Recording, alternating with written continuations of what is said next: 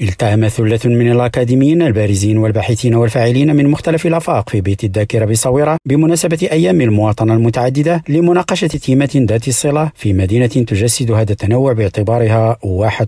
للعيش المشترك والتعايش وهدف هذا اللقاء الذي نظم على مدى يومين من قبل مركز الدراسات والأبحاث حول القانون العبري بالمغرب ومؤسسة كونراد أديناور وجمعية الصويرة مقادور وبيت الذاكرة وفيدرالية السفارديين بكندا والذي تميز بمشاركة بمشاركة مستشار جلالة الملك والرئيس المؤسس لجمعية صورة موغادور سيد أندري عزولاي على الخصوص إلى تسليط الضوء على تجربة والدينامية التي أطلقتها أندية التعايش من خلال الانفتاح على الأكاديميين في وهلة أولى وعلى شهادات الفاعلين ثانيا وبالفعل تشكل تجربة أندية السلام التي تم إحداثها في مختلف جهات المملكة أفضل مثال على هذه الدينامية التربوية والشاملة في الوقت